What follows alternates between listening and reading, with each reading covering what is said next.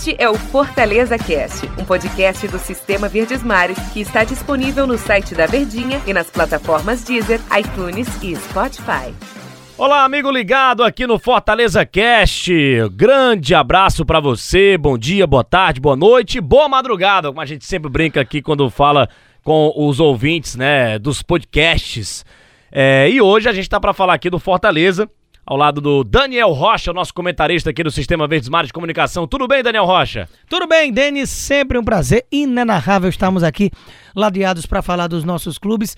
Hoje aqui em especial para o torcedor tricolor no Fortaleza Cast que tá chegando a hora do clássico amanhã. Já tem clássico rei, né? É, esse né, narrar é uma palavra muito bonita, viu, Daniel? No, no, no dicionário do vocabulário. Muito obrigado. Não se pode narrar. Não se pode narrar. Valeu por essa palavra. Mas bora falar aqui do Fortaleza porque vem de uma excelente vitória diante do time do Bragantino. No sábado, jogo balada, nove da noite, Fortaleza jogou muito bem e venceu o Bragantino. Agora todas as atenções se voltam para o clássico rei da próxima quarta-feira. É claro que ainda tem outro dia pra gente pensar sobre o clássico mais ainda na quarta-feira amanhã, mas hoje, é claro, o torcedor não fala de outra coisa a não ser o clássico rei, porque tá chegando a hora, Daniel Rocha. É claro, né? quando você já vira a chavinha de uma rodada, já pensa na outra. E qual é a outra? É justamente o clássico nessa noite de quarta-feira, amanhã, 7 horas da noite, já vai estar tá abrindo a rodada, né? O primeiro jogo dessa sétima rodada da Série A do Campeonato Brasileiro. Um jogo que vai ter holofote, imagino, de que de forma nacional, né? Porque são dois times que estão dando um, um vivendo um bom momento, melhor dizendo, e clássico sempre atrai visibilidade, né? Independentemente de qual seja o estado, você sabe que sempre tem faísca ali pegando fogo. Mas não precisou nem acabar o jogo do Bragantino é, para a gente já imaginar de que o Rogério, por exemplo, do lado tricolor, já estava pensando em algumas situações com relação à próxima rodada, que seria o clássico e será o clássico amanhã. Então, os times, sem dúvida nenhuma, que já estão imaginando esse duelo antes mesmo de ter entrado em campo no sábado e no sábado fizeram um ótima, uma ótima exibição o time do Fortaleza vencendo pelo placar de 3 a 0. E aí a gente já começa a cogitar aquela, aquela situação pro torcedor, né? Fortaleza jogou bem contra o Bragantino, atuou muito bem contra o Goiás lá atrás.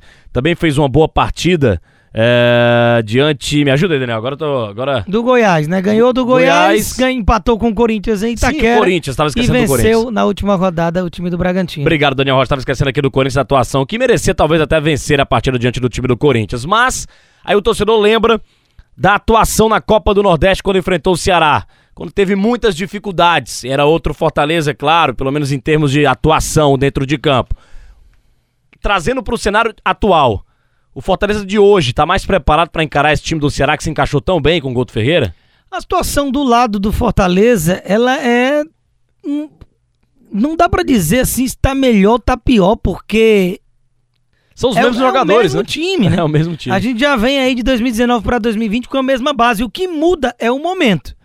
Tudo bem que o momento ruim, digamos assim, do Fortaleza começou exatamente contra o Ceará nessa semifinal da Copa do Nordeste, que aí depois da eliminação teve um início ruim nas três primeiras rodadas, quatro primeiras rodadas até, né, do Campeonato Brasileiro. Momento não, ruim foi, que você foi fala, vencer na quarta, né? Momento ruim que você fala de, de resultado, né? Porque já foi, não foi tão legal contra o esporte nas quartas. Isso, é porque você foi contra o esporte naquele 0 a 0 mas passou de fase. Aí é eliminado pelo rival, culminou com a estreia ruim contra o Atlético Paranaense, a segunda rodada que você perde para o São Paulo lá, aí você volta e não consegue vencer o time do Botafogo, foi vencer na quarta rodada contra o time do Goiás. Então foi um curto período ali ruim, que representou cinco jogos sem vencer e cinco jogos sem fazer gol, que era algo que desde 2018, quando o Rogério assumiu, ele nunca tinha passado passado nem sequer por quatro jogos seguidos e chegou a cinco. Então foi talvez o momento mais conturbado ali em todo esse período que o Rogério é técnico do time tricolor. Então, como ele, digamos, começou ali realmente a pegar fogo nessa derrota no clássico, não era um momento que vinha ruim pra gente imaginar de que, eita, o Fortaleza não vem numa boa maré. Mas aí realmente hoje a situação já é oposta. No clássico de amanhã nós vamos ter os dois times em bons momentos. Então, o que muda principalmente daquele jogo para agora é de que a maré tá lá em cima, de que a atmosfera tá elevada. Você vem aí de nos últimos três jogos, dois deles você marcou três gols. E o outro você conseguiu um empate e, quiçá, merecia, né? A vitória até contra o time do Corinthians jogando em Itaquera, que apesar de estar longe de ser um timaço com a história do Corinthians, é sempre muito difícil jogar lá em São Paulo e com a temperatura que andava fazendo, né? Na época do jogo, na época, né? Parece que faz muito tempo, mas na semana passada com o jogo fazia 15, 14 graus, sensação térmica de menos até do que isso lá em São Paulo e trouxe um bom resultado. Então, enfim, o momento é muito bom, a atmosfera tá a melhor possível para esse clássico. Eu percebo Fortaleza, a evolução ela é nítida e clara do time do comandado pelo técnico Rogério Ceni, e aí a gente pega agora peças individuais do Fortaleza. Romarinho foi muito bem contra o Bragantino, o Elton Paulista também nem se fala, fez um golaço lá o primeiro gol e fez o terceiro para sacramentar a vitória do time do Fortaleza. Essas duas peças, ao lado ali do Oswaldo e do David no ataque, o David que agora faz outra função, ele cai mais por dentro no time do Fortaleza, né? Não que não tenha variação, mas a, a função do David mesmo é ali por dentro. O Romarinho virou um ponta e o Oswaldo é o outro ponta do Fortaleza. Muda um pouco, o Fortaleza mudou um pouco. É, do que estava sendo na Copa do Nordeste, naquele confronto lá contra o Ceará que acabou perdendo por 1 a 0 Então, isso o, o, o, torcedor do, do, do, Fortaleza já tá gostando, né? Um time diferente em campo, sem falar do 12 jogador que sempre quando entra, entra muito bem, que é o Yuri César. Mas daqui a pouco a gente fala do Yuri César, mas a, o ataque do Fortaleza, que voltou a marcar, voltou a ser eficiente, voltou a mostrar qualidade ao seu torcedor, ele dá uma tranquilidade à torcida do Fortaleza de talvez possa até não ganhar o clássico, mas vai atuar bem, vai pelo menos mostrar eficiência se mantiver as atuações das rodadas passadas, né, Daniel? Quando a gente falava do momento ruim que o Fortaleza vivia, era justamente. Não era problema de peça, né? Não era porque tava perder um grande jogador, porque tava mal, porque é, tinha que mudar o esquema, apesar de muita gente falar, será que não tá manjado? Tá vendo aí que já não é isso que só se reencontrou e a oscilação ela faz parte de um campeonato tão longo. O importante é a balança pender para o lado mais positivo quando chegar lá na 38ª rodada ao final dela e não representar um descenso, o que já seria muito interessante, porque infelizmente as nossas equipes ainda estão num momento de pensar em permanência. Qualquer coisa que venha além disso, como foi na temporada passada a belíssima campanha em nono lugar do Fortaleza, ela tem que ser considerado lucro e não obrigação, mas a tendência é evoluir, e é isso que o torcedor espera cada vez mais. Então, as peças são as mesmas, mas o momento é diferente. O ataque voltou a encaixar.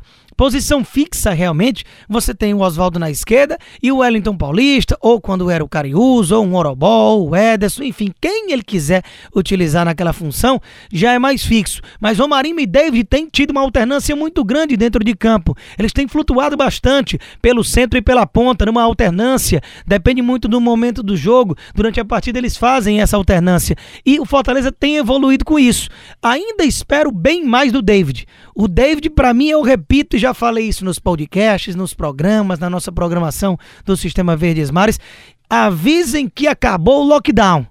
O David, que voltou depois da paralisação do futebol, parece que esqueceu em casa na quarentena aquele futebol que rapidamente se adaptou ao time do Rogério e virou peça imprescindível nos primeiros momentos da temporada, antes da gente ter toda essa situação infeliz da pandemia. Mas tem melhorado nessa alternância de função até.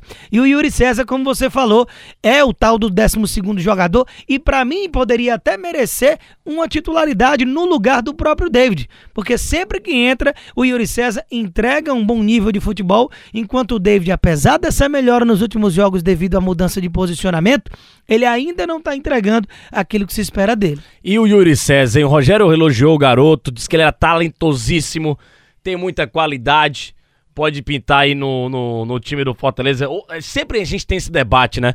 Seria muito corajoso da parte do Rogério Ceni colocar o garoto no lugar do David diante logo de um clássico contra o Ceará? Ou o Rogério ainda vai acreditar no David, Daniel Rocha, que você não está satisfeito com o futebol dele, hein? Pois é, Denis. A questão é que o David ele não tá jogando o que se espera e o Yuri César tá jogando muito. Tá pedindo passagem. Mas tem toda uma questão tática de que o Yuri ainda não tem esse pensamento tático de recomposição, de posicionamento. Ele é um cara mais do improviso, da versatilidade, de uma jogada mais genial, de desequilíbrio. O talento e a técnica ele tem de sobra, mas para um clássico, para peso do jogo, acredito que isso pese na decisão do Rogério, na manutenção do time, até porque o momento é bom, né?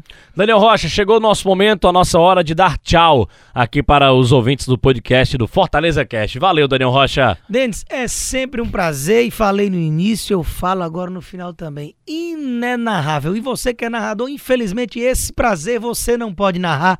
Olha, olha pense na rasgação de cedo.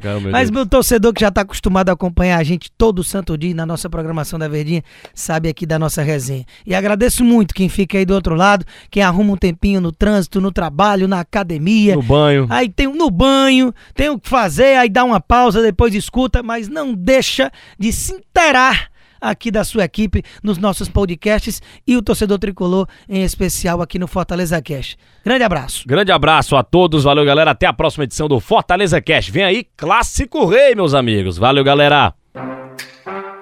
Este é o Fortaleza Cast, um podcast do Sistema Verdes Mares que está disponível no site da Verdinha e nas plataformas Deezer, iTunes e Spotify.